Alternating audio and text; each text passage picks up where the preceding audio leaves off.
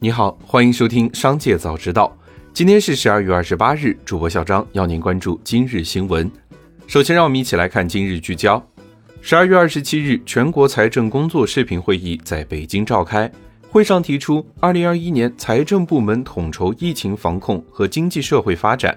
积极的财政政策提质增效，推动构建新发展格局迈出新步伐，高质量发展取得新成效。其中包括深入推进财税体制改革，深化预算管理制度改革，做好房地产税试点准备工作，规范财务审计秩序，财政管理监督进一步加强。上海市消保委就三只松鼠模特一事发文表示，消费圈的审美也要与时俱进，社会在发展，消费在迭代，商家只有与时俱进，才能跟上时代的步伐。契合消费者新的审美需求，和消费者建立文化与情感的共鸣。接下来，再让我们一起来看企业动态。十二月二十七日，快手与美团达成互联互通战略合作，美团将在快手开放平台上线美团小程序，为美团商家提供套餐、代金券、预订等商品展示、线上交易和售后等服务。快手用户能够通过美团小程序直达。目前，美团小程序已完成餐饮品类的试点上线，未来还将陆续上线酒店、民宿、景区、休闲玩乐、美容美发、剧本杀等多个生活服务品类。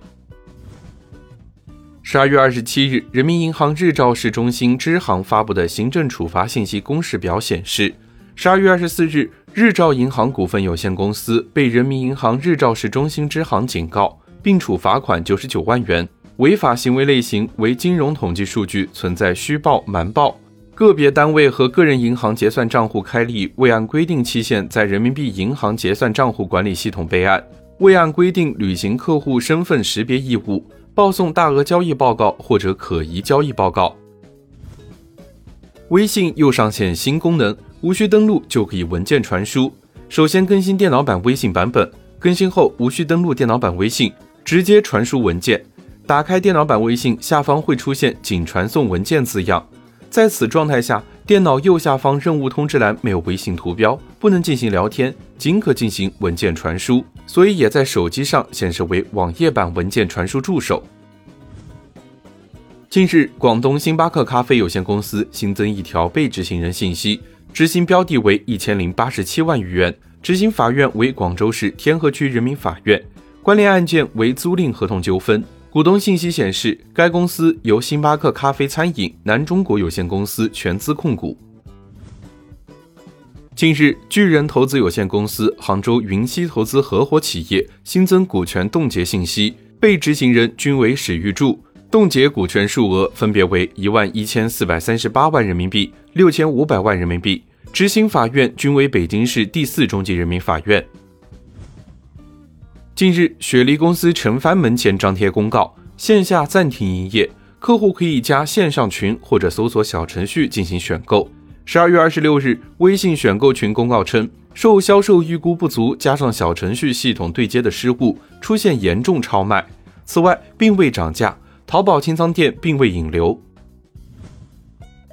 紧接着，让我们一起来看产业纵深。北京市住建委等四部门联合印发通知，其中明确。各区在新工商品住房、安置房等项目中，每年按项目住宅建筑面积的一定比例配建公租房和保障性租赁住房，其中商品住房项目配以保障性租赁住房为主。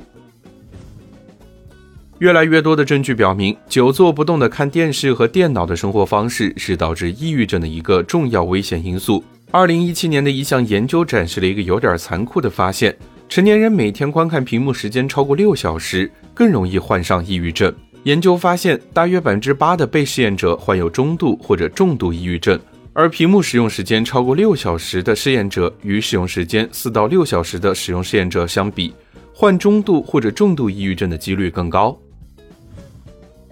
上海保险交易所于十二月二十七日正式上线新能源车险交易平台，并首批挂牌人保财险、平安财险。太保产险等十二家财险公司的新能源汽车专属保险产品，为新能源汽车专属保险产品落地服务提供支持。这是继《新能源汽车商业保险专属条例》和《新能源汽车商业保险基准纯风险保费表》之后，保险行业在新能源车险服务模式上的又一重大创新，是车险交易市场模式改革的有益实践和探索。十一月份，采矿业利润同比增长百分之两百四十八点四，延续了快速增长的态势，但增速比上月明显回落，对工业企业利润增长的带动作用有所减弱。分行业看，随着保供稳价政策的有力推进，煤炭价格比环比回落，但由于同比价格涨幅仍然较高，煤炭行业利润同比增长百分之三百零八点一。